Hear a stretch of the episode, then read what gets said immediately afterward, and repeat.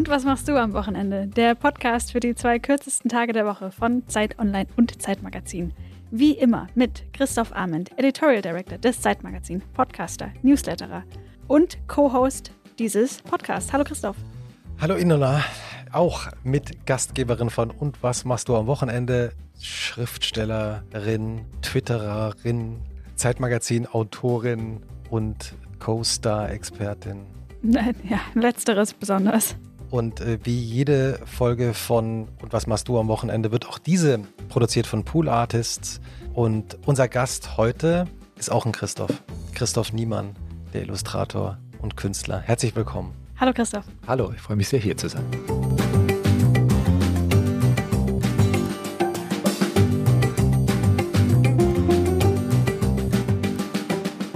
Wie in jeder Folge hat sich Ilona überlegt, wie dein Wochenende so aussehen könnte. Sie hat knallhart recherchiert, wie immer. Ich würde sagen, wir hören uns dieses Wochenende, wie sich Ilona dein Wochenende Christoph vorstellt, mal an. Christoph guckt extrem skeptisch. Der Instagram-Account von Christoph Niemann heißt Abstract Sunday, aber abstrakt ist an seinem Sonntag überhaupt nichts. Er beginnt mit einem sehr konkreten Frühstück mit der Familie, danach etwas Lektüre, vielleicht ein Spaziergang oder mal wieder einen Klassiker aus der Vinylsammlung auflegen. Ich bin überzeugt davon, dass du eine Vinylsammlung hast. Eventuell noch eine Verabredung oder leichtes Ausdauertraining. Abends wird gekocht und auch wenn die Pasta eine lustige, zufällige Form formt, aus der man vielleicht etwas zeichnen könnte, Arbeit ist Arbeit, Wochenende ist Wochenende und jetzt wird erstmal gegessen. Er nickt und lacht. Aber vielleicht, vielleicht fangen wir mit der Vinylsammlung an. Keine Vinylsammlung. Verdammt! Nein, es ist Ich war tatsächlich. so sicher. Ich finde die Idee, ich finde die Idee von Sammeln toll. Ich glaube, ich hätte auch echt Lust, Platten zu Nicht kaufen. mal eine kleine Talking Heads oder Nix was? da. Ich bin ganz schlecht im Sachen behalten, weil ich wahnsinnig gern Sachen wegräume, weggebe. Äh, Wir sind ja hier um die, äh, um die Ecke vom Wertstoffhof. Hm. Schönste Platz Berlins. Hm. Warum? Hast du Marie Kondo gemacht? Habe ich was gemacht? Marie Kondo? Die Marie Kondo Method? Diese Aussort, diese Sortier, wie heißt die? Sortierguru? Aufräumguru? Ach so, nee, nee, es ist einfach nur Sachen nehmen und weg und so ein Auto voll haben mit Zeug und dann mit einem leeren Auto Aber zurückfahren. das sind große jetzt nicht Glücksgefühle. Hier, das hier alles dann nachher am Ende, das muss hier bleiben. Äh, nee, nee, achso, nee, nee, bei anderen Leuten stört es mich nicht, nur bei mir selber. Ich, nee, und ich bin echt ganz schlecht im Sammeln und Behalten. Mir ist immer nur, ich möchte immer das Neue und dann so die Sachen von letzter Woche verwalten und nochmal durchgehen. Das ist in meinem Kopf irgendwie nicht richtig drin. Aber von was hast du am meisten so im Besitz, physisch? Socken? Okay. Ähm, nee, aber es gibt jetzt wirklich keine Sache, bei der ich sagen würde, ich sammle die. Also wo ich auf Vollständigkeit achte oder sage, oh, und das habe ich mir vor fünf Jahren, habe ich das gefunden und da fehlt mir aber noch die eine Sache dazwischen. Oder wo ich dann durchgehe und, und äh, so mal drin blätter oder drin stöber. Im großen Kontrast zu meiner Frau, die jetzt keine verrückte Sammlerin ist, aber die eher so aus der Welt kommt von äh, Numismatik und, und, und äh, der Kunstbibliothek. Und das ist bei mir wirklich nicht, nicht in meinen Genen drin oder in. Mhm. Da muss ich mich jetzt erstmal umgewöhnen. Ja. Wie beginnt denn eigentlich dein Wochenende, an- also dein Samstagmorgen? Denn du hast ja eine richtige, es gibt ja eine richtige Familie, also sozusagen, dein, du, äh, ihr seid verheiratet, ihr habt drei Söhne. Das heißt, ein richtig, man stellt sich jetzt vor, so einen, so einen traditionellen Samstagmorgen mit der Familie. Ne, der traditionelle Samstagmorgen und Sonntagmorgen lebt halt davon, dass ich immer wahnsinnig früh aufwache und eigentlich unter der Woche und am Wochenende genau gleich aufwache. Ich würde gerne lang schlafen, aber die Fähigkeit ist mir irgendwie, glaube ich, als die Kinder klein waren, abhanden gekommen. Deswegen bin ich spätestens um sieben wach und mag das aber auch wahnsinnig gern. Und das ist so, am Samstag um sieben im Wohnzimmer sitzen und Kaffee trinken. Und das ist vielleicht die einzige Zeit der Woche, wo ich es schaffe, nur aus dem Fenster zu schauen und dabei wahnsinnig froh zu sein. Dann gehe ich oft noch kurz einkaufen, weil die anderen schlafen halt alle und ich kann jetzt auch nicht alle nerven um die Zeit schon und hole dann, was weiß ich, Brötchen oder sowas. Und samstags frühstücken wir dann schon miteinander. Sonntags gehe ich meistens erst laufen, weil das dauert immer zu lang, bis die alle aus dem Betten sind und dann bringe ich das sehr froh hinter mich. Aber das ist ganz wichtig. Das ist der große Unterschied zwischen Samstag und Sonntag. Aber leichtes Ausdauertraining immerhin. Ja, nee, das ist schon ein bisschen ernsthafter. Also nicht, weil, weil das so äh, beeindruckend ausschaut, aber ich bin dann schon schnell, äh, also ich bin so fit nicht, aber ich gehe sehr lang laufen. Äh, aber ja, ich mache das schon mit einem gewissen Nachdruck mir selber gegenüber. Wie lange gehst du laufen? Wochenende so 15, 16 Kilometer. Hm. Christoph, wie viel läufst du am Wochenende? Ähm, ich laufe jeden Tag so eine knappe Stunde, Hm. ähm, aber ich, hab, ich schaue nie auf die Kilometer, ehrlich gesagt. Komischerweise müsste ich nachschauen in der App.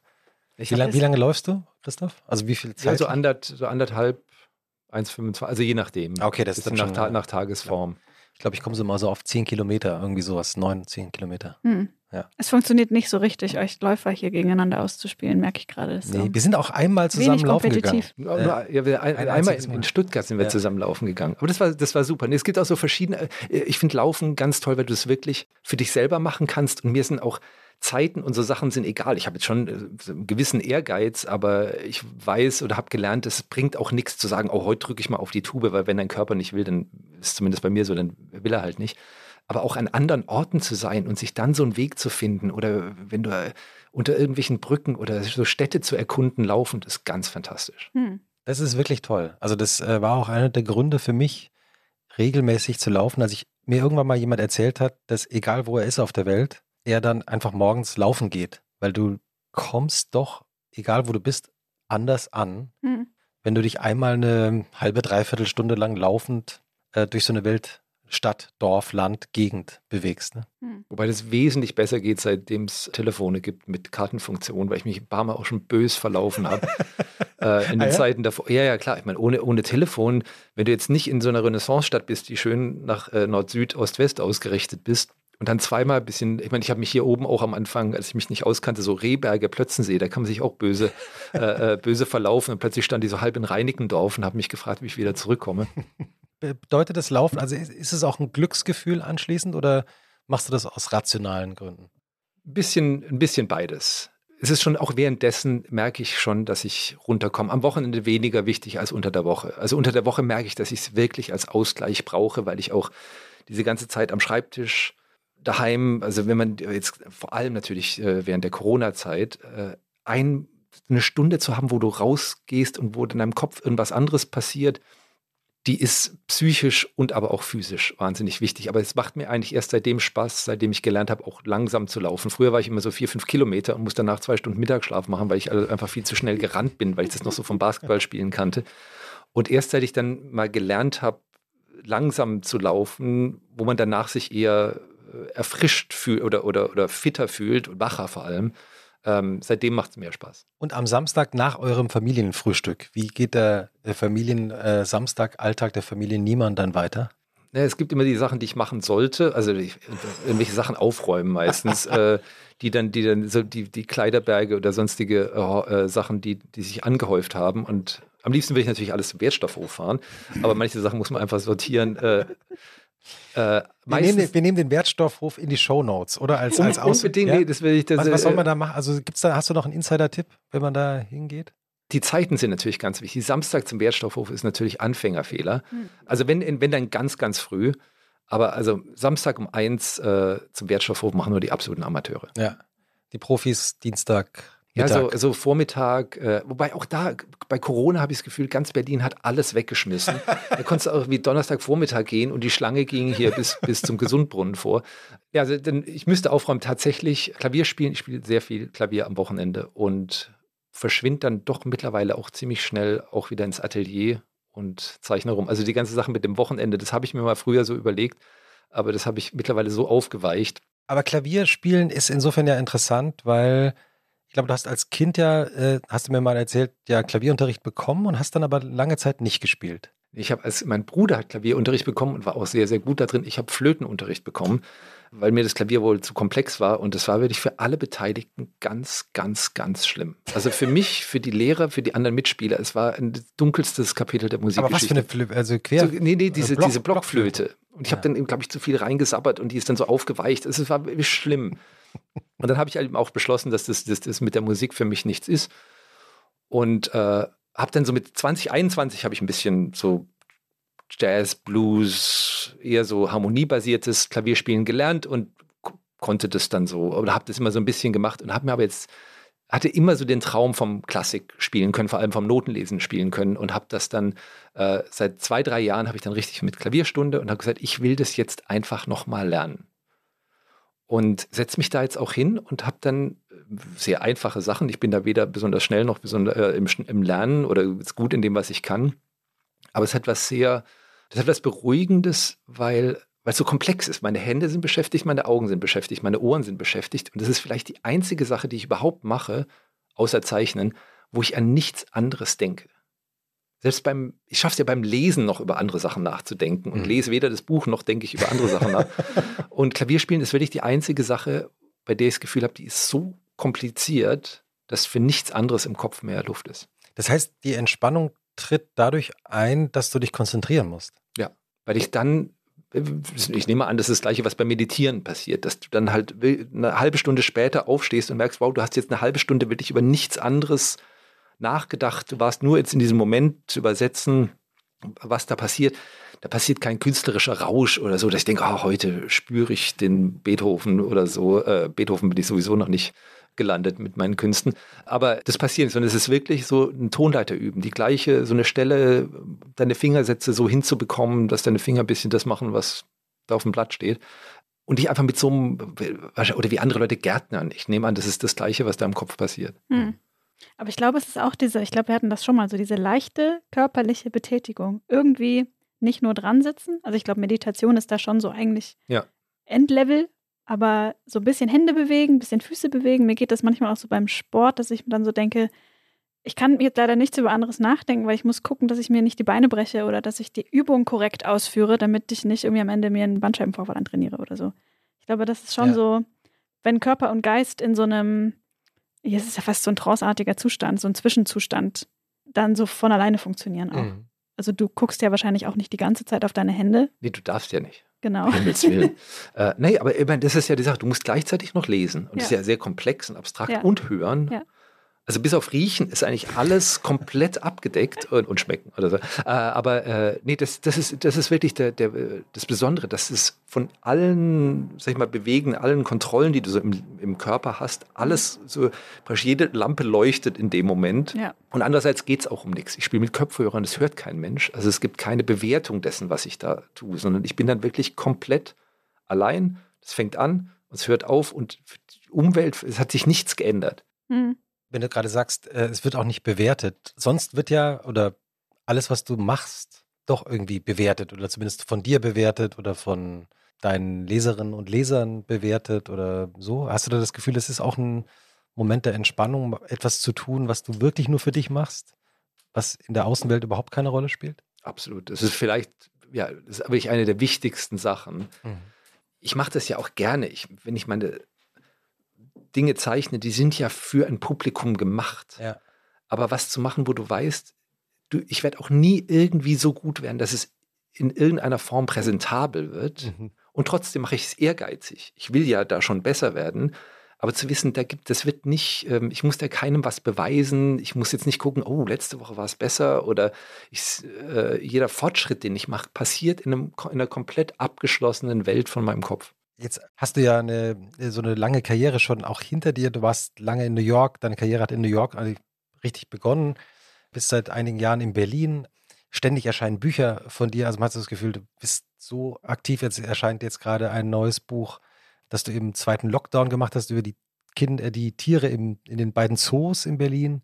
Es gibt, kommt ein Kinderbuch bei Diogenes äh, raus. Also man hat immer so das Gefühl, du sprudelst mit Veröffentlichungen und bist aber eigentlich ja aufgewachsen in der Nähe von Ilona, wie wir hier im Podcast äh, sagen, nämlich im Schwäbischen, in Ludwigsburg. Wie war eigentlich das Wochenende in deiner Kindheit? Also so ab 12, 13 war schon Sport immer. Also ich habe viel Basketball gespielt und das war dann natürlich sich in irgendwie ein Auto reinquetschen und dann mit den Leuten irgendwo hinfahren oder ansonsten in bedenklich riechenden Turnhallen äh, rumsitzen und die, äh, die eigenen Spiele machen oder Spiele von anderen Leuten anschauen. Und wenn nicht, Freiplatz. Das war also schon eigentlich das ganze Jahr draußen. Und da muss ich auch sagen, ich war nie so sportlich, ich war halt groß. Das war so, äh, das, war so das, das, was mich dahin gebracht hat. Nee, und das hat schon Spaß gemacht und sonst war es auch schon so Zeichnen.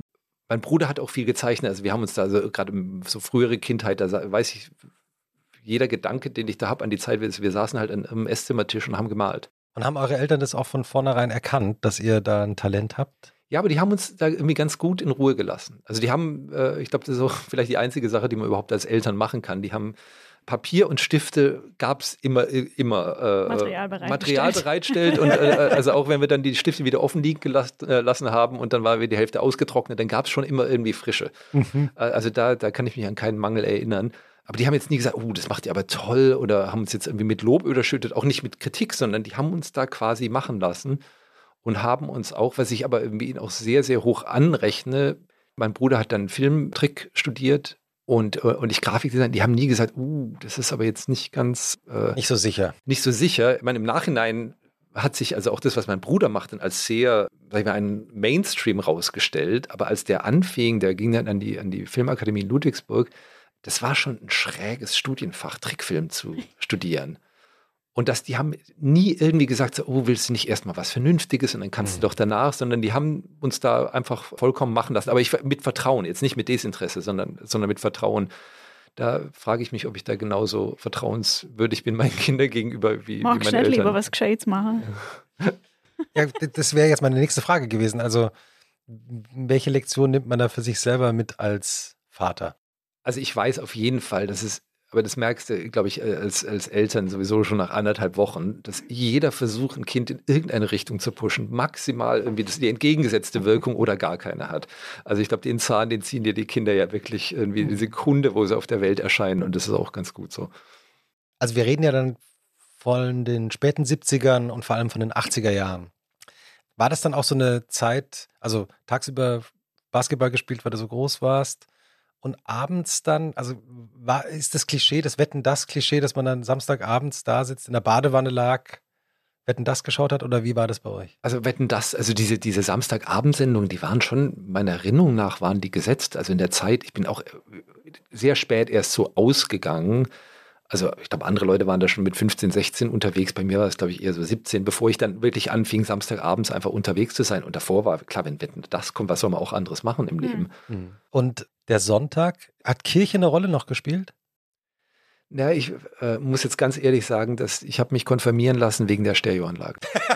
Das war, das war irgendwie so, es, war, es gibt auf der Welt eine Möglichkeit, eine Stereoanlage zu kommen, damals als irgendwie 14-Jähriger. Und das war ganz klar, du musst einfach diese Konfirmation über dich bringen lassen. Ich meine, ich habe es jetzt auch nicht ich glaube, ich fand es jetzt nicht grauenhaft und habe es auch nicht in, in, einer Form torpediert, aber es war schon ganz klar so eine Kosten-Nutzen-Rechnung hinter der ganzen Sache. Ansonsten war jetzt Kirche nie, nie ein Thema für mich. Und ich fand damals schon, der Sonntag hatte schon eine gewisse Mel Melancholie. Mhm. Ich habe den Sonntag schon immer so als melancholisch in Erinnerung gehabt. Und es war in der New Yorker Zeit, weiß ich, da war der Sonntag, ich fand meine Arbeit immer toll. Ich habe mich auch immer auf Montag gefreut. Das, das ist ein ganz riesengroßes Glück in meinem Leben. Und dann war immer der Sonntag aber so komisch. Und dann habe ich damals mit einem, wie ich meinem engsten, er meiner engsten Freunde dort, Nicholas Blackman, ein ganz toller Designer und Zeichner auch. Und wir haben gesagt, ach, das ist wirklich grauenhaft. Warum ist der Sonntag so blöd? Da ist doch eigentlich nichts falsch dran. Und dann haben wir gesagt, so, wir ändern das jetzt. Wir kochen zusammen. Der kocht besser als ich. Ich kann auch gar nicht kochen, aber ich kann zu Essen zubereiten. Haben wir gesagt, wir machen Essen, laden irgendjemand ein und dann machen wir Musik. Und zwar spielt, ich kann also überhaupt keine, oder vier Griffe auf der Gitarre spielen und er hat gerade Akkordeon gelernt und dann haben wir mit seiner Liederfibel, die er da hatte, äh, also ich meine, wir haben, waren damals auch schon bis 30, also, äh, und haben gesagt, wir machen Essen, holen uns einen Gast, essen und machen dann Musik. Gut, und das war so against the, the Sunday Blues und es hat tatsächlich funktioniert. Wir haben uns immer total auf diesen Abend gefreut. Das war ein gutes, äh, und seitdem muss ich auch sagen, ist der Sonntag, hat der, der hatte irgendwie seinen Schrecken verloren. Und, äh, und was gab es da zu essen? Also was habt ihr da gekocht? Ich kann mich immer nur erinnern, dass ich für die Gemüsebeilage zuständig war, weil irgendwie, ich glaube, ich, äh, äh, also Pasta kriege ich halbwegs al dente hin und Gemüse kriege ich in die Pfanne, aber für alle anderen Sachen, da, das hat der Niklas gemacht. Mhm. Aber ich frage mich, weil diese Sonntagsmelancholie, die ist ja ein Ding. Die habe ich auch ganz doll. Wo kommt denn das her? Was ist denn das? Also ist das bei jeder Person was anderes oder gibt es da auch einen gemeinsamen, verbindenden Moment? Ein verbindendes Moment? Gute Frage. Es ist wahrscheinlich so eine Leerstelle natürlich auch. Man weiß, hier passiert jetzt heute nichts. Alle sind irgendwie zu Hause. Ich, ich erinnere mich in meiner Kindheit, äh, so eine Sonntagserinnerung, dass man sich dann wahnsinnig auf diese Sonntagnachmittagsfilme gefreut hat, die im Fernsehen liefen. Hm. Also ich glaube, Rosa Rote Panther, ich glaube, und James Bond und so, solche Filme liefen immer sonntags, hm, nachmittags. Ja. So ein bisschen gegen die Sonntagsdepression.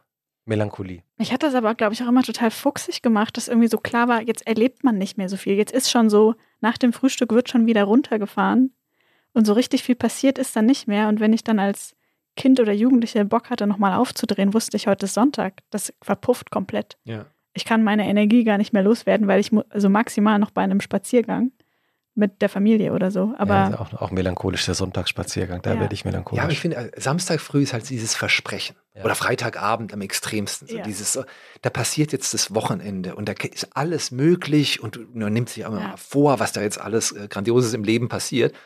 Und Sonntag ist ja wie so ein Tag, wenn du bei der Rückreise am Bahnhof stehst und weißt, jetzt ist irgendwie nur noch irgendwie acht Stunden im Zug sitzen Ja. und dann kommst du halt nach Hause und, und du weißt aber auch schon Sonntagmorgens, bist du auch schon ein bisschen desillusioniert vom Samstag, dass du halt irgendwie all die Bücher, die du lesen wolltest und das Tolle, was du in deinem Leben alles anstellen wolltest, das klappt ja auch nicht so richtig. Also es ist eher so absitzen jetzt, bis dann das Wochenende vorbei ist. Also vielleicht auch die eigene Unfähigkeit, es zu genießen. Ich glaube, das ist bei mir auch dieser Blues, dass es dann so vorbeigeht. Dass diese Möglichkeit des Wochenendes Mhm. zeitlich, aber auch so inhaltlich dann verpufft ist. Hat der Sonntag für dich eine Farbe? Ja, der, der ist halt irgendwie gelb und braun und grün, aber deswegen den Buchstaben. Ich habe so dieses Ding mit den Buchstaben, dass ich die Farben zuordne. Ah ja? Das total. komplette Alphabet. Komplette Alphabetzahl, Wirklich? ja. Also wie jetzt? Also kannst du das durchgehen in Farben? Ja. Bitte. A dunkelgrün, B blau, äh, C rot, D violett, E hell, äh, dunkelbraun, F hellbraun, orange äh, und so weiter. Mein Bruder hat es auch und der hat aber andere Farben. Wir haben uns als Sechsjährige gestritten, dass mein Bruder meinte, A wäre rot, was ein absoluter Quatsch ist. Ähm, A ist gelb. A ist gelb? Ja. Also du hast auch das ganze Alphabet. Mm, nee, aber wenn man mich fragt, welche, Buchst welche Farbe hat der Buchstabe, ist das total klar. Braun. Und äh, hat sich auch über die Jahre nicht geändert. Klar, also wahrscheinlich, ich weiß, ich denke da jetzt nicht so oft drüber Natürlich, nach, ja. aber Ja. vielleicht habe ich das doch, Christa, vielleicht bin ich doch die Synästhesie. Wir haben vorhin drüber geredet, welche Farben die Wochentage haben. Ja. Und äh, über Synästhesie. Und ich habe irgendwann mal meine eigene Wochentage-Synästhesie aufgelöst darin, dass diese Fernsehzeitschriften die Wochentage in Farben eingefärbt haben. Zur Unterscheidung oder auch zur grafischen Aufarbeitung der Seite. Und daher hat halt mein Donnerstag seine blaue Farbe. Ah, ist ja interessant, aber mit den Buchstaben. Aber das mit den Buchstaben ist jetzt auch eine neue Info für Ja. mich. Also, und Z? Gelb-braun. Ah, ja. Und der Samstag hat welche Farbe? Ja, Das ist halt auch wegen, dem- wegen dem S. Wegen- das S ist so okay. gelb und deswegen wird er auch so ein bisschen da reingerührt. Aber Okay. Montag, die- Montag, Mittwoch sind, Montag ist äh, da das O, selbstverständlich grau ist, äh, und, das, äh, äh, und das I hellblau haben die schon so einen verschiedenen Ton. Mach doch mal so einen Kalender.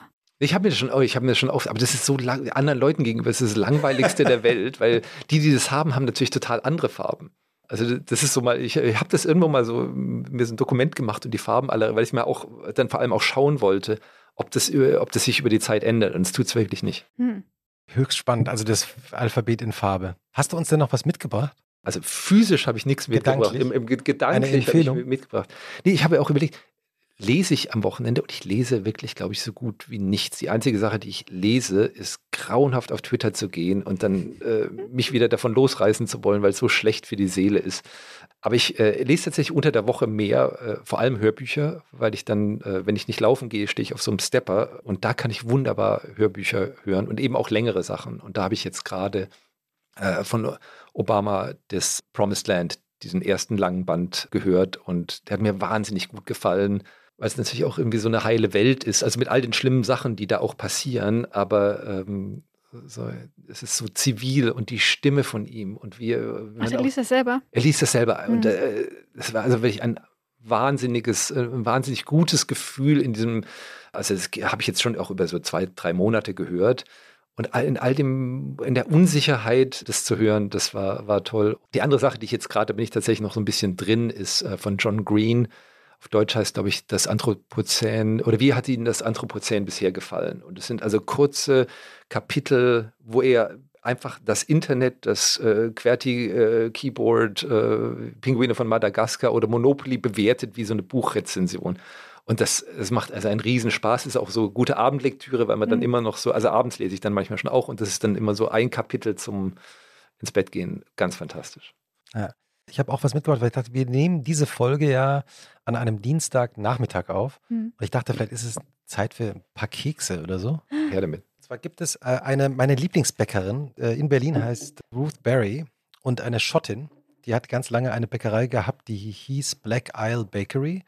Ist mittlerweile geschlossen und ich hoffe immer, dass bald was Neues aufmacht. Jetzt kann man aber auf ihrem Instagram ihr, ihren Koch- und Backkünsten folgen und ich habe mir etwas von ihr backen lassen Exklusiv für uns. und habe das für den Podcast hier mal mitgebracht. wow. Also ich glaube, ich mache euch das jetzt immer so auf zum das Probieren. darf ich das schon kommentieren, wie das aussieht? Ja, bitte. Die Kekse da hinten, die sehen aus exakt wie das, was das Krümelmonster in der Sesamstraße ist. Stimmt. Oder? Ja. Das sind Picture Perfect Krümelmonster-Kekse. Ja, wir pro äh, bitte, probiert. Ich probiere auch. Erfahren wir, was es ist, bevor wir es essen? Oder müssen nee, wir ich glaube, wir müssen es, glaube ich, selber, müssen es, glaube ich, selber ja, schmecken. Ich tippe darauf, dass ich hier irgendwas mit Tahini habe. Mm, sehr gut. Ist gut, oder? Sesam. Mhm. Okay, jetzt für, für die Zuhörer. Die ersten, die Krümelmonsterkekse, ungefähr 8 cm Durchmesser, eher dunkelbraun, sehr knusprig, lecker. Ich würde sagen, eben klassischer Gingerbread-Butterkeks. Ja. Ja. Die anderen 9 bis 10 cm sehen ein bisschen weicher aus. Ich habe es noch nicht probiert. Ich mhm. Sesam. Sesam. Sehr viel Butter auch. Sehr viel Butter. Ja. Bisschen mhm. Sea Salt. Mhm. Ah. Mhm. Ah, stimmt. Ich nehme ja auch nochmal hier so ein Ginger. Also ich probiere. mal rüber. Also Ruth Berry. Oh ja, danke schön. Ihren Instagram-Account nehmen wir natürlich mit in die, in die äh, sogenannten Show Notes. Ah, extrem knusprig. Ich habe, ähm, weil ich ja so ein bisschen wusste von Christophs Sportbegeisterung, weil es ja auch in deiner Arbeit oft auftaucht. Du hast ja später auch Dirk Nowitzki getroffen, dein Basketball-Idol. Hast ja ähm, nicht nur, bist ja nicht nur gelaufen in deinem privaten Leben, sondern hast ja auch ein, bist auch den New Yorker Marathon gelaufen und hast darüber eine große Reportage und Arbeit gemacht. Also Sport spielt ja auch in deiner Arbeit eine große Rolle. Habe ich noch ein Buch mitgebracht? Ich muss aber sagen, ich laufe wegen diesem Projekt, wegen diesem ah, ja, genau, Kunstprojekt genau. und nicht andersrum. Ich wollte immer mal, weil ich es als äh, Publikum gesehen hatte, öfter, als wir in New York gelebt haben, dass diese, dieser, dieser Sonntag im November, wenn der Marathon ist und die Leute an der Straße stehen, diese Stimmung, dieses absolut grandiose Zusammensein von den ganz vielen Läufern und ganz vielen Menschen an der Straße, das war so toll, dass ich sagte, ich wollte das einmal machen. Und deswegen habe ich äh, angefangen zu laufen und nicht andersrum. Und jetzt nehme ich das noch so mit, deswegen weiß ich auch immer genau, wie lang was, welche Strecke ist weil ich seit der Zeit genau dir sagen kann, in Berlin, welcher Block oder welche Runde durch den Tiergarten oder durch den Humboldt-Hain genau wie viel Meter sind, weil du musst es ja irgendwie auf deine, und ich muss auf meine Trainingsplanzeiten konnten, damit ich halt innerhalb von einem Jahr mir das beibringe. Ja, habe ich ein Buch mitgebracht, das gerade erschienen ist, von Ronald Reng, einem ganz ähm, tollen Journalisten, Buchautor. Der große Traum, drei Jungs wollen in die Bundesliga. Und der ist drei Jungs, Fotios, Marius und Nico, der, ich glaube, fast ein Jahrzehnt begleitet, die drei, um zu schauen, ob sie schaffen, Profi zu werden. Und es ist wirklich ganz toll, weil es ja so ein, so ein Jungstraum auch ist. Einer von ihnen ist auch tatsächlich Profi geworden, spielt in der Bundesliga, hat bei Dortmund gespielt, bei Köln, äh, andere, der andere nicht. Und es ist ähm, wirklich sehr schön. Ich kann mal, kann mal kurz mal gucken, ob ich hier mal eine Stelle finde. So gegen Ende des Buchs. Schaue ich mal hier. Also da zieht der äh, Ronald Reng so, so, so ein Fazit und schreibt, vor neun Jahren traf ich die drei Jungs zum ersten Mal, weil sie etwas einte, ihr aufregendes Fußballtalent. Heute ist am auffälligsten, wie unterschiedlich ihre Leben sind.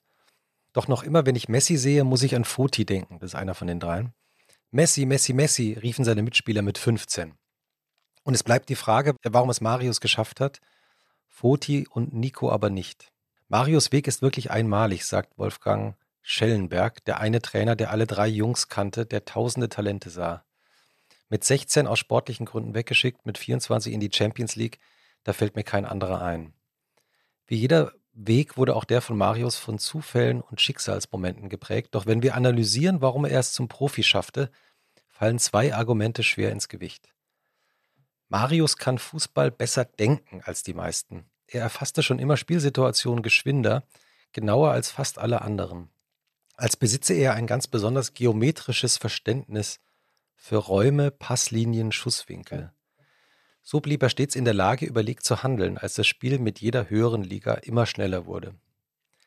Außerdem war es sein Pluspunkt, dass er als Junge athletisch unterentwickelt war. Das verstanden damals in Nürnberg, wo er herkommt, nur zu wenige. Er hatte noch Entwicklungsspielraum. Als schmächtiger Kerl hielt er in der Jugendbundesliga mit, wie musste er erst spielen, wenn er athletisch zulegte? Es ist Marius Verdienst, dass er über Jahre mit unheimlichem Fleiß im Privattraining rackerte. Im Herbst 2020 registrierte die digitale Geschwindigkeitsmessung für ihn in einem Bundesligaspiel 34 Kilometer pro Stunde. Aus dem zweitlangsamsten Jungen in der U16 des ersten FC Nürnberg ist einer der 25 schnellsten Bundesligaspieler geworden. Und heute werden immer noch 16-Jährige aus Nachwuchsleistungszentren weggeschickt, weil sie zu langsam seien.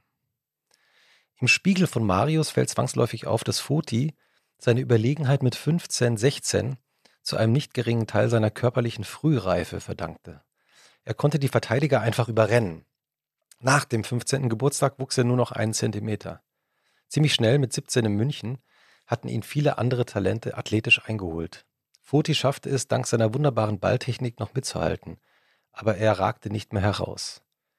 Nach einigen vergebenen Torchancen sei er blockiert gewesen, urteilten Trainer und Eltern, und daran wird etwas dran gewesen sein. Mir fiel allerdings noch etwas anderes auf.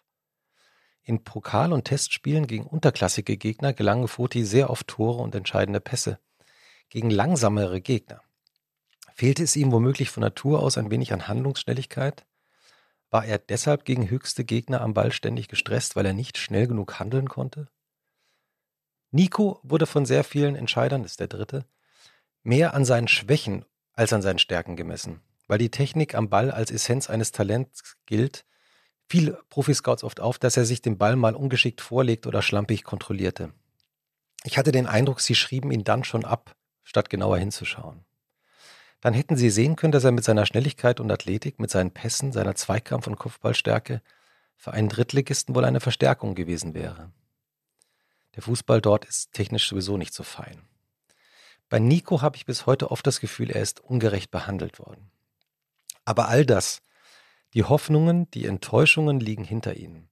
Was war, kümmert sie gerade nicht so sehr. Sie sind damit beschäftigt, was vor ihnen liegt. Wird Foti sich als Versicherungsvertreter etablieren? Wird sich Marius nach Lucien Favres Entlassung unter dem neuen Trainer im vierten Anlauf doch noch bei Borussia Dortmund durchsetzen? Und wie wird für Nico der erste Sommer nach der Pandemie mit der neuen Freundin werden? Wird er von zu Hause ausziehen? Wird er Marathonläufer werden? Eigentlich haben sie alle drei schon wieder dasselbe Gefühl wie zu Beginn unserer Reise. Jetzt geht das Leben los. Schön. Wirklich äh, ein sehr schönes Buch über Jugendträume. Kann ich mal die Fotos? Ich war gefühlt mit jedem in der Klasse. Hattest du, hattest du einen Jugendtraum, Christoph? Also, ähm naja, Jugendtraum, wenn ich das so höre, ich kann mich da jetzt tausendprozentig mit identifizieren. Mhm. Also es ist jetzt nicht für mich, dass ich, dass ich denke, oh, diese Gedanken, was da drin wäre, dass das aus der, aus der gedanklichen Welt meines 14-jährigen Wesens ist. Das ist für mich und für eigentlich auch, wenn ich mich umschaue, auch sehr, sehr heute.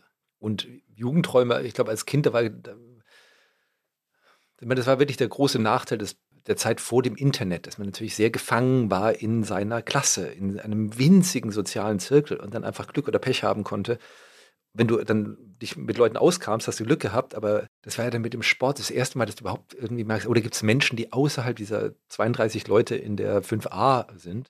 Und ich glaube, das hat sich heute natürlich schon deutlich erweitert, dass du merkst, es gibt vielleicht dann andere Leute, die jetzt ein ähnliches Interesse hätten oder mit denen du dich vielleicht austauschen könntest, die über deinen Mini-Zirkel rausgehen. Und ich glaube, da war ich schon auch sehr viel mit beschäftigt, mit dieser, mich in dieser Welt, und das ist natürlich Zeichnen eine wunderbare Sache, wo du dann ganz alleine äh, da sitzen kannst und dir deine äh, Welt erklären kannst. Aber diese, ähm, für mich sind diese ganzen Gedanken jetzt in diesen zwei Seiten, das ist für mich jeden Tag extrem relevant, weil ich dann auch mich selber oder also gerade im künstlerischen Arbeiten das als ständigen Prozess, wo es um genau diese Fragen immer was ist Talent, gibt es Talent, inwiefern äh, gibt es Tagesform, der Blick von außen, der Blick auf innen, wer bewertet Qualität in irgendeiner äh, in einer Form. Das kommt mir also nicht jetzt als Jugend, äh, als Jugendbuch vor. Ist es dann auch, hast du da manchmal selber das Gefühl, es hat auch mit Zufällen dann zu tun, ob jemand es dann schafft oder eine richtigen, richtige Förderin oder Förderer trifft und andere wieder nicht? Oder würdest du sagen, am Ende gleich zieht das alles wieder aus? Es hat auf jeden Fall mit Zufällen zu tun. Andererseits aber das hat vielleicht auch wirklich sehr mit meiner Arbeit zu tun, die aus endlosen Wiederholungen. Da gibt es selten den einen großen Moment. Aber ich denke, selbst im Sport ist es eigentlich so, dass ja die 89. Minute wird ja überbewertet, sondern es geht ja wirklich dann um eigentlich um die Frage, die 17. und die 27. ein Spieltag nach dem nächsten Spieltag, ob du schaffst, dich fünf Jahre lang nicht zu verletzen, was dann auch, äh, also ich glaube da schon an die Regelmäßigkeit und auch da zu schauen, wie sehr das jeden Tag diese drei Prozent zu finden, die sind nicht dann doch relevanter und dann weißt du, irgendwann kommt der Moment, wo jemand zuschaut oder vielleicht die richtige Person zuschaut, die kommt aber meistens auch wieder. Mhm. Ich kann jetzt wenig, wenige Leute in einem, mal ganz groß in einem kreativen Bereich sagen, die ich kenne, wo ich denke, oh, die haben total Glück gehabt. Viele Leute haben Glück gehabt und das Glück ist wahrscheinlich auch nötig und du spürst natürlich nicht, Rückenwind spürt man halt nicht. Also ob der jetzt aus, aus Privileg kommt oder aus, aus, aus Talent, äh, du denkst, das ist halt normal. Und dennoch, glaube ich, gibt es wenig Leute, die einfach nur so Glück gehabt haben, einmal die richtige Person getroffen, weil dafür ist es zu schwer. Du schreibst kein Buch, weil du die richtige Lektorin getroffen hast. Da passieren noch so viele andere Dinge. Und gleichzeitig glaube ich auch, dass ein, ein schlechtes Erlebnis nicht eine Karriere verhindert. Obwohl das vielleicht mit Einschränkungen. Vielleicht kann es tatsächlich sein, dass ein, eine schlechte Lehrerin, ein schlechter Lehrer mhm. dich so entmutigen, dass du dann sagst, okay, ich kann das nicht. Oder Eltern oder Geschwister mhm. oder sowas. Ähm, also vielleicht ist es im Negativen tatsächlich so, dass du aus der Bahn geworfen werden kannst. Aber im Positiven glaube ich nicht, dass es so den Make-or-Break-Moment gibt und mhm. dann hast du die Weggabelung und da ist Erfolg und da ist Misserfolg. Ich glaube, das geht wirklich um dieses tägliche immer noch mal und immer noch mal. Und hast du irgendwann in deiner Karriere, also hast du festgestellt, du wirst trotzdem immer selbstsicherer oder begleitet dich der Zweifel quasi, seit du das machst, solange du das machst? Also der Zweifel begleitet mich schon die ganze Zeit. Und ich glaube, man hat ein ganz großes Problem in dem, was wir machen, wenn, da, wenn der Zweifel irgendwann mal weggeht. Und es gibt so einen Zweifel, also ich habe dann in mir gemerkt, dass es manche Zweifel gibt, die einfach im Moment des Arbeitens nichts bringen. Mhm. Wenn ich mir jetzt zum Beispiel Gedanken über meine, meine Fähigkeiten mache, die sind wichtig, aber wenn ich mal mit dem Stift am Papier sitze, da habe ich eben jetzt nur die Fähigkeiten, die ich habe. Das ist genauso, wie wenn ich jetzt mal als Fußballspieler äh, nicht weiß, ob ich genug Kondition habe. Ja, ich kann jetzt nicht anfangen, Liegestützen während dem Spiel zu machen, weil die kommen, das bringt jetzt auch nichts. Also ich denke, man muss das trennen. Der Zweifel muss auf jeden Fall da bleiben.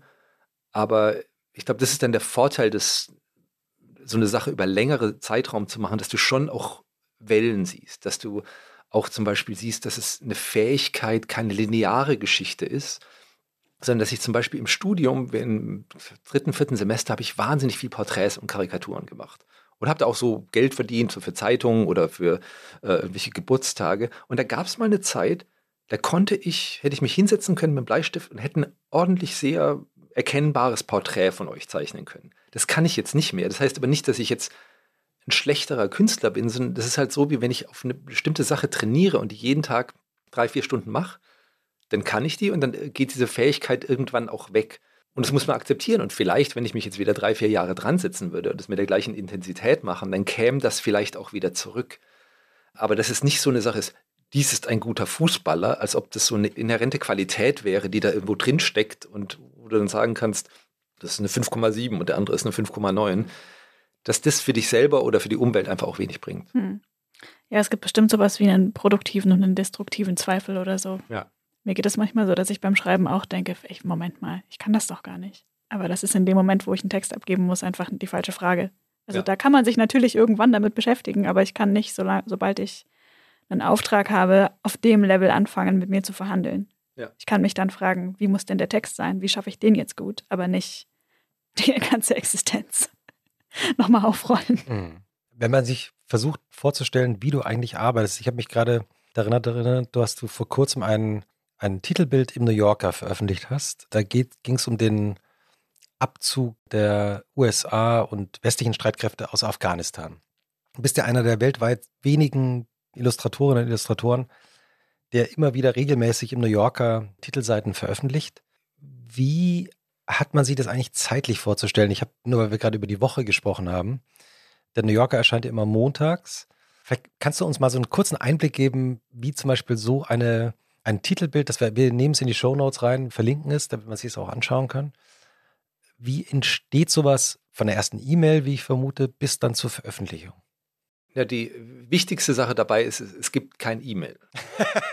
Also es gibt, es ist einer der wenigen Jobs in dieser Art und Weise, wo es keinen Auftrag gibt. Also es gibt bei manchen Sachen, kommt dann schon nochmal eine E-Mail, wenn man in so einem, da gibt es dann schon einen gewissen Kreis von Künstlerinnen und Künstlern und Illustratoren, wo dann gesagt wird, hier, wir brauchen vielleicht noch was im Herbst, da gibt es ein Opening zum Thema Halloween.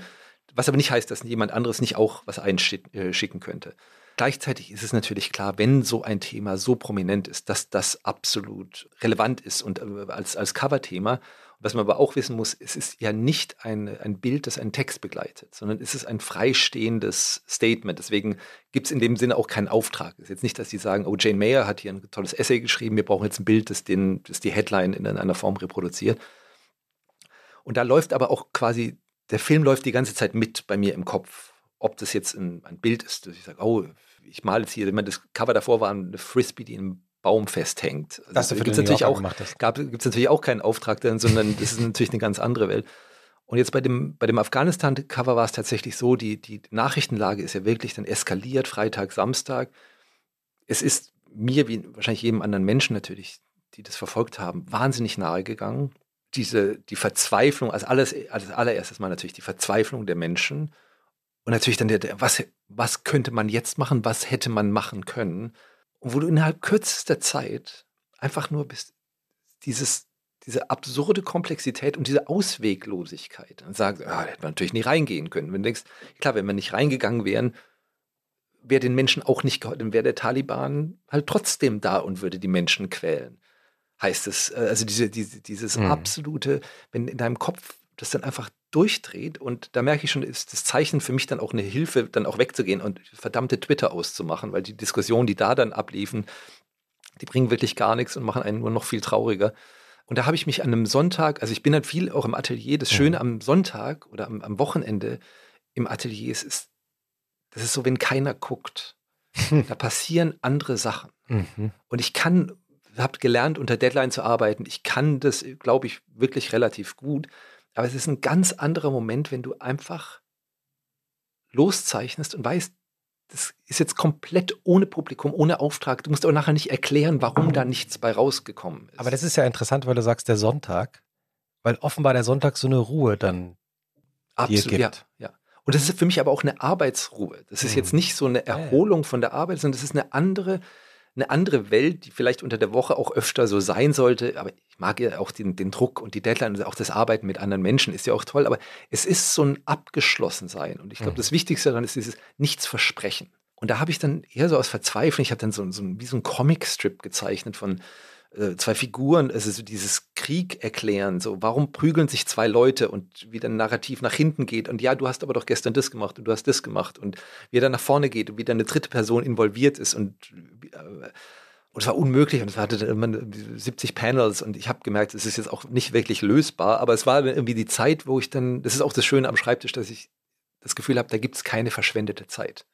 Ob da jetzt was bei rauskommt oder nicht, ist egal. Und das waren 70 verschiedene. Ja, so, so, kleine, so kleine einfach so diese zwei Figuren und was machen die? Und der eine haut den anderen und wir haben beide ein Eis und der eine, der eine fällt runter, dann nimmt er sich von dem anderen was. Aber du hast doch irgendwie äh, äh, das falsch gemacht, deswegen ist es mir erst runtergefallen. Also ich habe versucht, das ganz nonverbal äh, zu zeichnen. Und da ging es jetzt weniger darum, was rauskommt, sondern es war eher wie ein Prozess, bei dem du quasi in ein Thema reingehst. Und das, bei dem Bild geht es natürlich darum, wie kann ich eine, da geht es um Millionen Menschenleben, Schicksale. Ist das runterzubrechen auf ein Bild ist natürlich unmöglich, aber es ist natürlich das, was, was man, im, selbst wenn ich eine Geschichte schreibe mit 10.000 Worten, ist es ja immer noch eine absurde Abstraktion. Also geht es ja immer um die Frage, wie kann ich jetzt so einen Prozess, Kausalitäten runterbrechen? Und das fing dann so an, aber da habe ich auch überhaupt nicht an Cover gedacht, sondern das war eher so ein, ein Coping-Mechanism. Wie kann ich jetzt in dieser Situation irgendwas machen, was nicht auf Twitter gehen äh, beinhaltet. Und dann am Montag ging es halt so weiter. Ich habe natürlich tagsüber immer auf die Nachrichten geschaut und habe mich dann abends hingesetzt. Also ich kenne die Abläufe. Ich weiß, Freitag wird in, äh, also Donnerstag, Mittwoch, Donnerstag wird es festgelegt. Freitag geht es in Druck. Also es passiert so Montag, Dienstag ist die Zeit, in der sich was entscheidet. Und habe mich dann Montagabend nach dem Abendessen habe ich mich nochmal hingesetzt und habe gesagt, so, ich versuche jetzt irgendwas, weil ich irgendwie weil du dich auch schon so viel damit beschäftigt hattest? Ja, das, das, ist, ich bin da in so einer Zone drin, wo ich merke, da ist jetzt, da will irgendwie ein Bild raus oder wo ich denke, irgendwas ist emotional hier drin. Aber natürlich ist nichts, was ich jemals machen könnte, zeichnen könnte, relevant in der Form, dass du sagst, es ändert jetzt was. Aber andererseits musst du auch das Selbstbewusstsein haben, zu sagen, ja, vielleicht findest du jetzt irgendwie ein Bild, das es zumindest emotional bindet. Das ist uns was, oft ist es ja das, was Presse, glaube ich, in guten Zeiten machen kann, dass es dir Fakten gibt, aber dass es dir auch irgendwie so einen Anker gibt, wo du sagst, ja, so sieht, so fühlt sich dieser Moment an und dann kann ich ihn auch vielleicht besser fassen. Ich weiß es nicht. Und da war es aber wirklich Montagabend hinsetzen und dann, das ist halt das gleiche wie erste Jobs für die New York Times. Das Thema ist klar, wir haben diese Situation in allen ihren Komplexitäten. Gibt es irgendeine Form, das als Bild zu machen? Und das, was mich am meisten beschäftigt hatte, war halt diese Frage, es ist unlösbar oder dass die Situation in Afghanistan wegen einem nicht existierenden, wegen einer so ähm, zerfaserten Gesellschaft, die eben stammesbasiert ist, da von außen reinzukommen, eine Zentralregierung zu machen und mit militärischen Mitteln das durchzusetzen, dass es unmöglich war. Und jetzt aber natürlich auch das, äh, das Rausgehen auch unmöglich ist. Und dann war eben die Idee, einen, diesen, diesen komplexen, diese komplexe Gesellschaft, auch mit diesen unlösbaren Dingen zu zeigen äh, als, äh, als Labyrinth und dann einen viel zu großen Panzer, der durch dieses Labyrinth einmal rausfährt, einmal rechts fährt und einmal wieder äh, und dann wieder zurückfährt. Und also der, einmal rein, der, der, einmal reinfährt, rumballert? Der gar nicht mal rum, der fährt ja eigentlich nur so in ja. der Gegend rum, aber es ist ganz klar, du kannst mit einem Panzer nicht durch ein schmales Labyrinth fahren.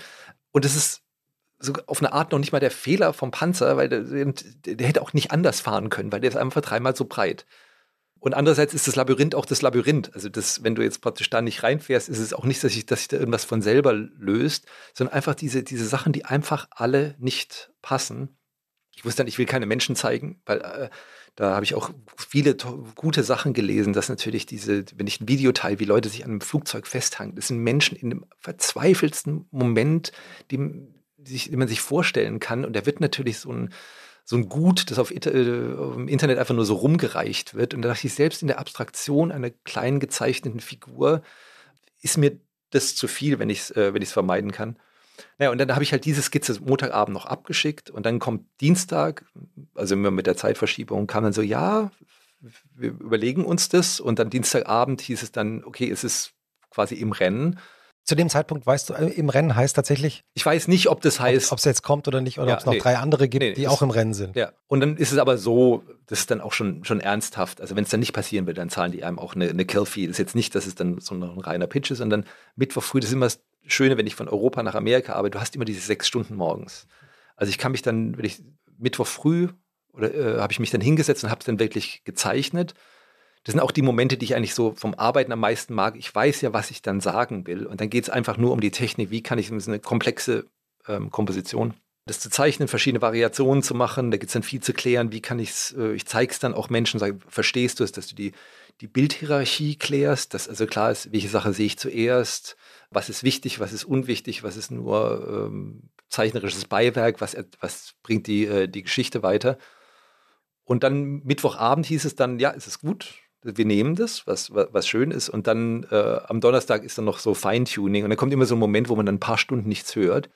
Und da weiß ich aber auch schon, das heißt manchmal gar nichts Gutes, weil das heißt dann, vielleicht überlegen die sich nochmal was anderes. Es gibt noch mal eine andere Diskussion oder jemand mhm. sagt, wir müssen das Thema noch drehen oder. Ja, ich meine, das ist natürlich die Schwierigkeit, wenn ich jetzt so eine Geschichte habe und dann habe ich diese Lücke, wenn es am Freitag früh in Druck geht und Montag kommt es raus und liegt dann, oder es ist dann eine Woche, ist es das aktuelle Heft wenn jetzt irgendwas politisch oder nachrichtenmäßig passiert, das die Metapher dann total unpassend macht, dann kannst du es natürlich nicht mehr wegnehmen.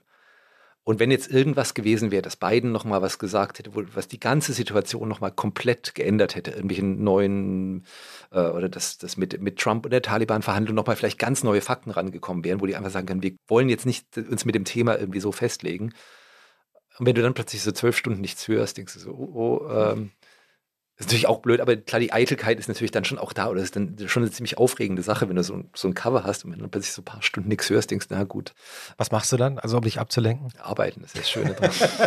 nee, und dann, und dann am, am, am Freitag ist es dann eigentlich nur das Okay und dann noch irgendwie so ein kurzes Interview für die, äh, für die Website. Aber so die, die richtig knackige Zeit ist Montag, Dienstag. Und ist dann der Sonntag, wenn du dann weißt, ah, morgen wird das Cover veröffentlicht, ist es dann schon, hat man dann, hast du dann so eine Vorfreude oder? Wie ist das? Ja, schon, aber das ist dann schon weit weg. Das ist, das ist wie bei dem Sammeln auch. Ich denke dann, denk dann, oh Gott, jetzt habe ich das, was muss ich jetzt als nächstes machen? Also ich habe da eine wahnsinnige Angst, so, oh, sich auf den Lorbeeren ausruhen, das geht ja gar nicht. Oder was ist, wenn das jetzt die Leute plötzlich total doof finden? Dann muss ich ja gleich schon das nächste haben, um dann wieder meine Reputation gerade zu biegen. Also da bin ich äh, äh, etwas absurd. Hat sich das im, im, im Laufe der Jahre verändert oder ist es immer gleich geblieben in dieser Angst?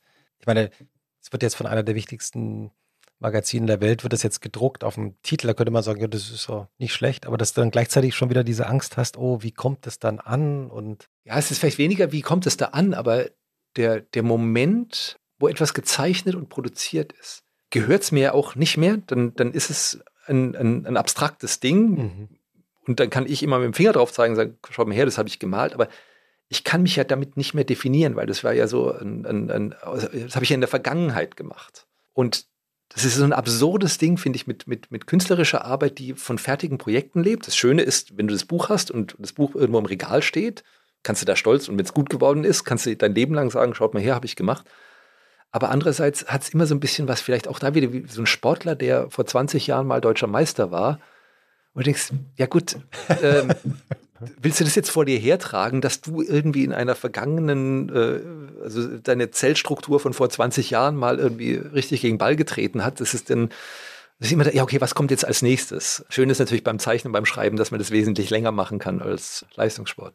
Aber denkst du, das ist was Schwäbisches, dass man sich nicht ausruhen kann? Diese beständige ja, so diese Schafferei, sage ich jetzt mal salopp. Ja, das kann sein, aber da muss ich jetzt aus meiner amerikanischen Zeit sagen, das ist was extrem Amerikanisches.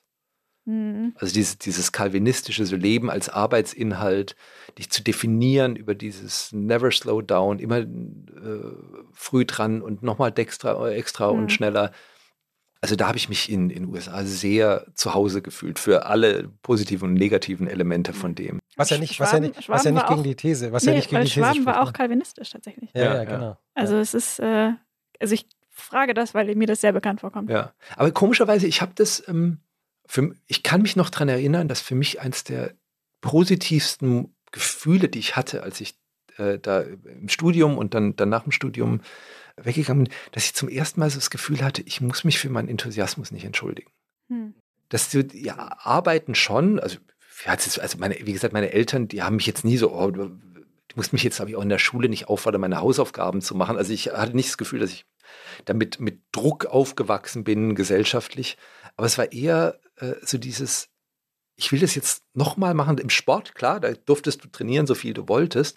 Aber mit anderen Sachen war das dann eher so, uh, warum willst du das jetzt so unbedingt? Oder und das so, ich, ich mich erinnern konnte, da hinzukommen und die so, boah, du willst das, du willst da was machen und das interessiert dich und du willst da Tag und Nacht damit verbringen. Ja, super. Hm. Toll. Hm. Das war für mich ein anderes Gefühl und, und das habe ich immer auch als sehr positiv empfunden, dass ich das darf. Mhm. Auch nach dem Zivildienst an die Kunstakademie zu kommen und plötzlich den ganzen Tag zeichnen zu dürfen. Hm. Und nicht jetzt mal irgendwie das so einen Nachmittag reinschieben zu müssen, sondern wow, das ist jetzt mein Tagesinhalt.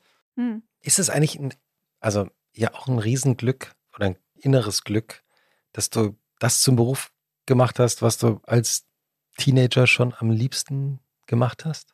Es ist, äh, es ist ein wahnsinniges Glück. Und ich weiß auch, ich kann auch wirklich mit dem Finger drauf zeigen, wo ich sage, das war der Moment, wo ich gesagt habe, ich kann nie einen Job machen, wo das Wochenende und der Feierabend Glück bedeutet. Und ich habe ich halt verschiedene Jobs. Ich habe mal auf dem Bau gearbeitet, ich habe gekellnert, ich habe als Zivildienstleister, da machst du jetzt auch nicht alles, was äh, so wahnsinnig viel Spaß macht. Aber es war, klar freust du dich da aufs Wochenende. Aber ich hatte einen Job, so mit 16, in so einer Möbelfabrik habe ich so Sachen abgepackt. Und das war halt so, jeder von uns hat einen Job gemacht, 10 Mark die Stunde, es war so total gesetzt. Zwei Wochen von Sommerferien machst du das Ding, von morgens um sechs bis nachmittags um drei. Und ich bin da morgens hin und habe angefangen und habe gearbeitet und habe ich auf die Uhr geguckt 6 Uhr 2. und dann habe ich gearbeitet, noch so drei Kisten eingepackt. 6 Uhr 5. Und habe praktisch minutenweise den Tag runtergezählt bis zum Feierabend.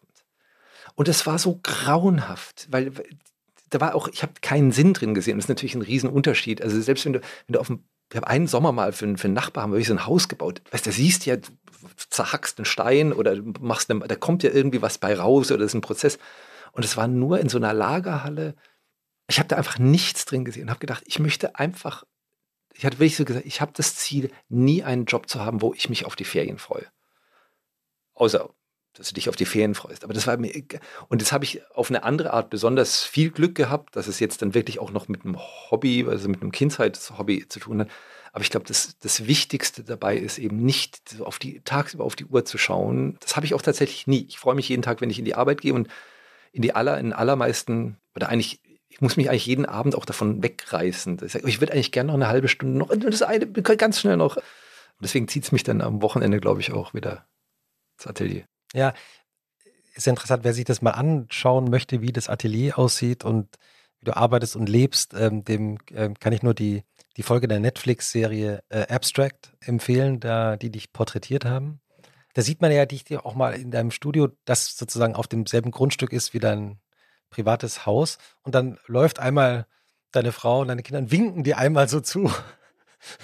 Und man, man hat so das Gefühl, ah ja, genau, das ist eigentlich, die sind nur ein paar Meter weg, aber trotzdem fühlst du dich da jetzt gerade in deiner eigenen kleinen Welt sehr wohl. Ja, du, ja, du bist schon in, in, so einer, in so einer Blase drin. Da bin ich auch, ja, der Zeichentisch, der, aber das war, seit ich 14 bin, ist das, das ist schon eine Welt, da kann ich auch ziemlich einen Schalter umlegen. Da werde ich auch jetzt nicht so abgelenkt. Ich muss jetzt nicht so zwingen, mal kurz zum Kühlschrank zu gehen. Das, äh, das ist vielleicht tatsächlich ein Talent.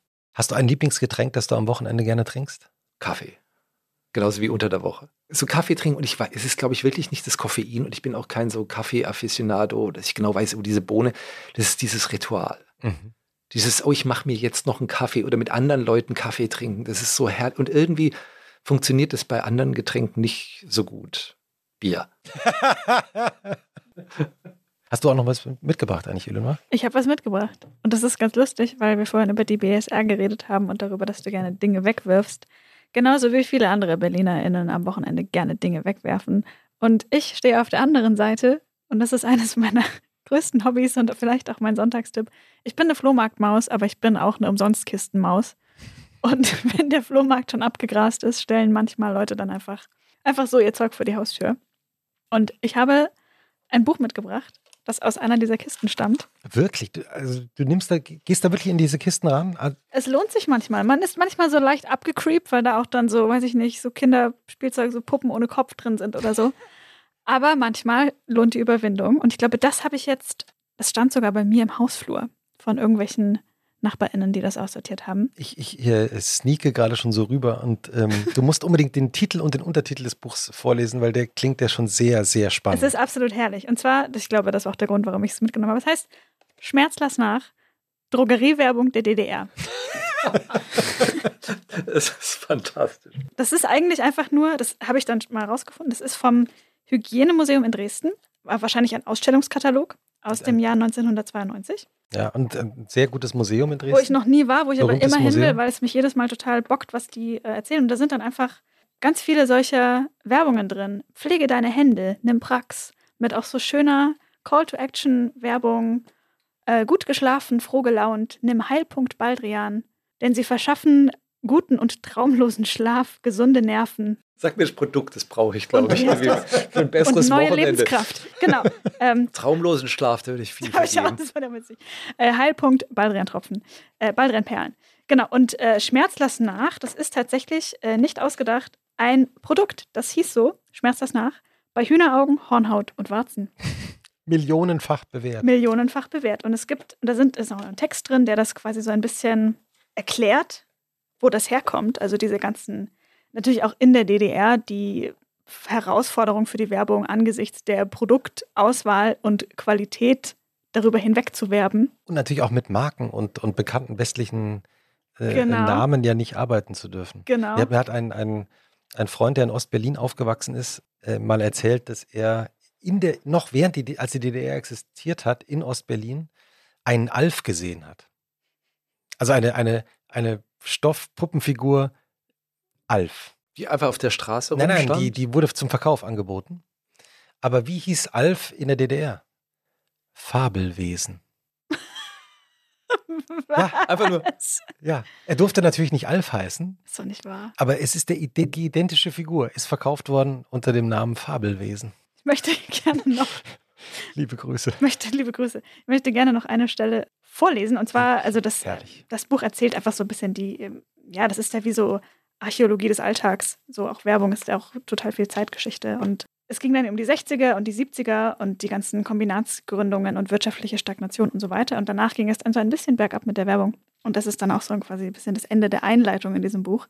Für die Drogerien ist die Zeit der Improvisation jetzt vorüber. Die Verkaufsfläche ist überall zu klein, die Riesenlager für schlechte Zeiten braucht man nicht mehr.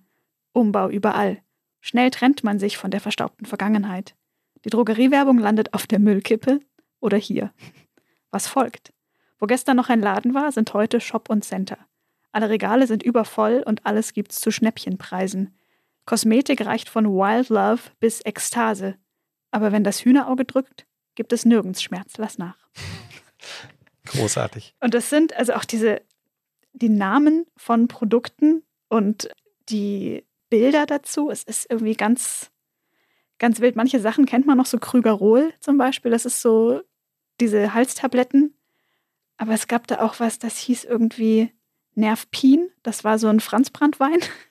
Ich kenne auch so einige Werbungen so von der Zeit, wo dann so morgen, wenn die Kinder, wenn die Kinder aus dem Haus sind, gönne ich mir für, damit die Stimme, damit ich gut durch den Tag könne, ein irgendwas. Und das ist halt einfach nur harter Alkohol. Ja, genau. Und da steht halt so eine Hausfrau mit einem Staubsauger mit so einem Gläschen in der Hand.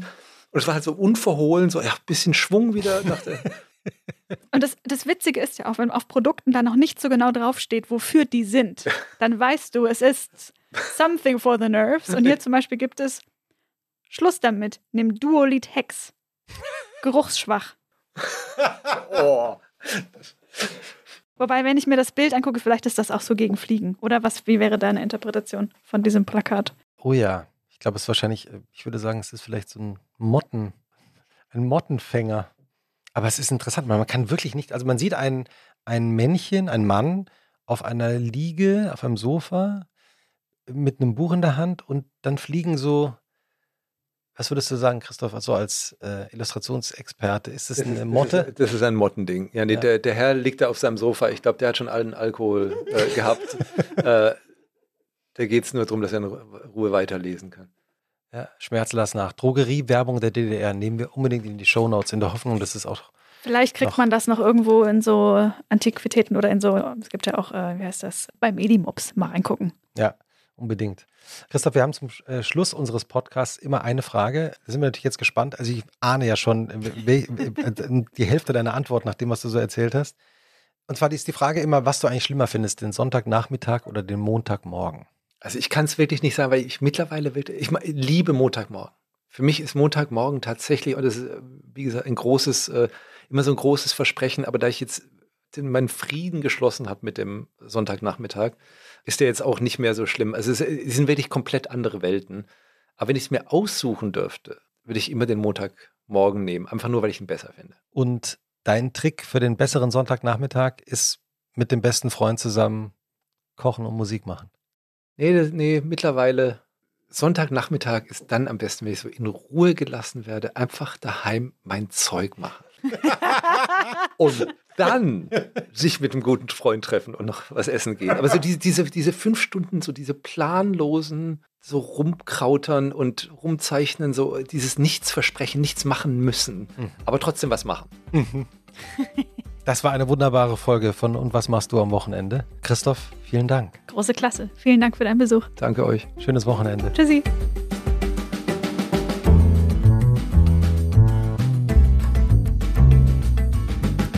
Und was machst du am Wochenende? Ist ein Podcast von Zeitmagazin und Zeit Online, produziert von Pool Artists.